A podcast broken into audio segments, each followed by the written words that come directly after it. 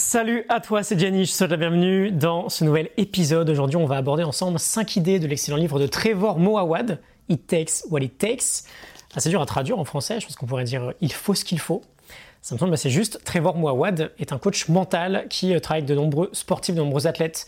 Euh, beaucoup de références dans le livre, notamment avec Russell Wilson, le quarterback des Seattle Seahawks, qui a gagné plutôt récemment le Super Bowl. Énormément de pépites dans ce livre, très orienté autour du concept de neutralité et notamment de pensée neutre, ça sera notre première idée. On s'inspire bien sûr de la Morning Note, la fiche PDF que tu peux télécharger gratuitement avec le lien en description. On y va, c'est parti, première idée donc, pratiquer la pensée neutre, embrasser la réalité. Trevor nous dit, j'ouvre les guillemets, lorsqu'on parle de performance, notre biais le plus dangereux est celui qui concerne le lien qui nous unit avec le passé. On le surestime et on lui donne trop d'importance. Je ferme les guillemets. L'une des ambitions phares de ce livre, c'est de nous transmettre la pratique de la pensée neutre. Il nous dit que trop souvent dans la vie, on base nos actions présentes sur le passé. Et ce passé, on l'interprète toujours, bah, soit négativement, le plus souvent négativement, soit parfois trop positivement aussi. Négativement, par exemple, on va se dire que un échec, par exemple, est catastrophique. Ce sera évidemment très toxique, on ne peut pas euh, s'infliger, on ne veut pas s'infliger ce, type de pensée. Et trop positivement, ça pourrait être l'idée euh, de l'effet inverse. On est parfois beaucoup dans l'illusion, dans le déni concernant euh, notre propre performance ou concernant un événement passé. L'idée de la pensée neutre, c'est d'embrasser purement et simplement la réalité actuelle des choses sans jugement. Et il nous dit, je réouvre les guillemets, chaque moment possède sa propre histoire. Ils sont tous importants, comptent pour nous et nous en sommes responsables, mais ils n'ont pas à décider de ce qui se produira par la suite. La pensée neutre reconnaît que le passé est irrévocable et qu'il ne peut pas être changé avec des affirmations positives. Je ferme les guillemets. Le passé est irrévocable et ne peut être changé par des affirmations positives. L'idée générale derrière ce concept, c'est finalement d'abandonner les émotions liées à trop d'interprétations et du coup d'être dans l'action. Je vais donner un petit exemple très simple. Il vaut ce qu'il vaut. Hein. Je ne sais pas si ce sera le, meilleur, mais c'est ce que j'ai sous la main en termes de pratique. Il y a quelques heures, là je reviens tout juste de chez, l'ophtalmo. Très honnêtement, et j'en suis pas très fier, euh, je ne me souviens pas la dernière fois que j'ai été consulté pour mes yeux. Je pense que c'est 2013 euh, peut-être. Euh, j'en suis pas vraiment sûr. ça fait bien trop longtemps quoi qu'il arrive. J'ai la vue de l'œil gauche en fait qui commence sévèrement à baisser je le sens, je peux fermer le gauche et voir sans problème. Quand je ferme l'œil droit, c'est autre chose. Bon, on peut avoir deux types de réactions dans ces cas-là. La première négative, la plainte, se dire que c'est catastrophique, que la vue se dégrade, que quelque chose ne va pas, qu'on vieillit, etc. Et la seconde, qui pourrait être euh, plutôt ce que j'ai tendance à faire finalement, mais c'est pas beaucoup mieux, c'est la réaction euh, bah, un peu trop positive. Ça va, ok, c'est pas grave, on fait avec, je vois toujours, c'est plutôt cool. Bon, on fait avec, euh, c'est bien, mais tant qu'on, ne consulte pas, pardon, on n'avance pas. La pensée neutre, qu'est-ce que c'est? Bah, C'est se dire, c'est la réalité en fait. Ok, ma vue se dégrade. C'est un fait. Qu'est-ce que je fais pour régler ça? Bon, bah, ce que je fais, je n'interprète pas. Euh, je ne perds pas 7 ans à attendre et je vais consulter pour trouver des solutions et m'acheter des lunettes. Ok, bon, euh, l'exemple est vraiment très, très simple. L'idée, c'est vraiment, quel que soit le problème, quelle que soit la solution, de réussir à se dire, ok, comment j'arrête d'interpréter l'événement et comment je me mets en action. Qu'est-ce que je peux faire maintenant pour avancer sur ce problème-là? Un exemple sportif très concret que donne Trevor Moawad concernant un match où Seattle est mené 19-7. Euh, Il reste 4 minutes à jouer. Et l'idée, bah, du coup, n'est pas de se dire c'est foutu, on abandonne. L'idée n'est pas non plus de se dire tout va bien, on a confiance, on va gagner. L'idée, c'est ok, là maintenant, comment on donne le meilleur sur ces 4 minutes qui vont suivre pour tenter de recoller? On reste neutre. C'est ça la pensée neutre. On n'interprète pas et on passe à l'action sur ce qui compte le plus, sur le fameux win, le what's important now. Qu'est-ce qui est le plus important maintenant? Ok, idée numéro 2, le pouvoir des mots. Trois chapitres euh, environ sur l'influence énorme qu'ont l'environnement et notre propre langage sur notre vie, sur nos performances. Euh, notamment deux grosses idées. La première est celle du gouverneur verbal, la seconde est celle de la euh, campagne publicitaire interne. Le gouverneur verbal, euh, point fascinant, on veut arrêter de dire des choses plutôt stupides à voix haute. On a déjà, faut bien comprendre, un biais de négativité très fort pour notre cerveau, qui retient 5, 6, 7 fois peut-être plus euh, facilement le négatif que le positif. Peu importe le nombre, euh, on comprend bien l'idée, c'est un processus d'évolution. C'est peut-être grâce à ce biais que notre espèce est toujours en vie aujourd'hui. Mais quand on verbalise, l'effet est encore plus fort. Et l'instinct de survie qu'on a naturellement n'a plus besoin d'être euh, aussi prononcé aujourd'hui dans notre société plutôt euh, moderne. on vit plus dans la savane aujourd'hui. il nous partage plusieurs études, je te les mets en description, qui nous montrent à quel point ce biais que l'on entretient à travers la plainte, par exemple, à quel point ça nous tue en fait. On veut engager une forme de gouverneur verbal. On ne verbalise plus du négatif inutile. On fera bientôt un épisode sur 21 euh, jours sans se plaindre de Will Bowen. C'est un des livres que j'ai lu en premier il y a plus de 4 ans maintenant et euh, qui a eu peut-être euh, un, un de celui qui a eu le plus d'impact sur mon optimisme au quotidien. Il nous raconte plusieurs anecdotes. Trevor Mawad, assez dingue. Par exemple, le joueur de NBA, Pete Maravich, Pistol Pete, qui avait déclaré en 1974 dans une interview Je veux pas jouer en NBA pendant 10 ans, et mourir d'une crise cardiaque à 40 ans. Bon, euh, Pete Maravich a pris sa retraite en 1980, après 10 ans de carrière, et est décédé d'une crise cardiaque en 1988 à 40 ans.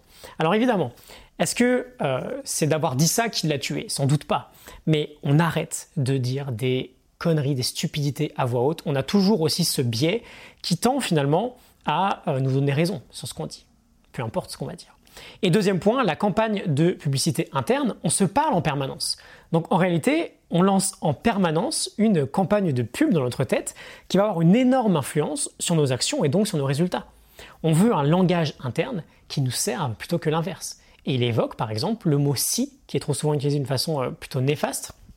Le si, il nous dit, je vois les guillemets, le si implique un choix, le je implique un engagement. Je ferme les guillemets quand tu sais ce que tu dois faire. Ne te laisse jamais le choix d'agir ou pas. Ne te dis pas euh, si je le fais, etc. Dis-toi je le fais. le si euh, implique un choix, le je implique un engagement. Idée numéro 3, on va approfondir un peu, choisir de ne plus s'empoisonner au quotidien. Il nous dit, je vois les guillemets, n'importe quelle forme de négativité que l'on apporte dans son quotidien n'est rien d'autre que du poison. La plupart du temps, nous pouvons contrôler le fait de ne pas laisser venir à nous cette négativité. Reste éloigné des chaînes d'information ou des émissions dont l'unique but est de créer du scandale et de la colère. Reste éloigné des chansons tristes, la vie est assez dure pour bombarder aussi négativement nos sens. Lorsqu'on laisse pardon, entrer tout et n'importe quoi, on devient très vite sans espoir. Je ferme les guillemets. Euh, Trevor a fait une expérience assez folle. Il nous dit déjà que lorsqu'il était jeune avec son père, il y avait des règles à la maison très simples. Euh, jamais de consultation de news, euh, excepté pour la météo ou le sport. Jamais de musique country ou de blues.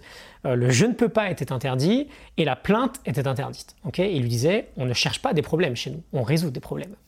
Quand on parle de négativité, on a deux choses. On a celle qui vient de l'extérieur, celle qui vient de l'intérieur.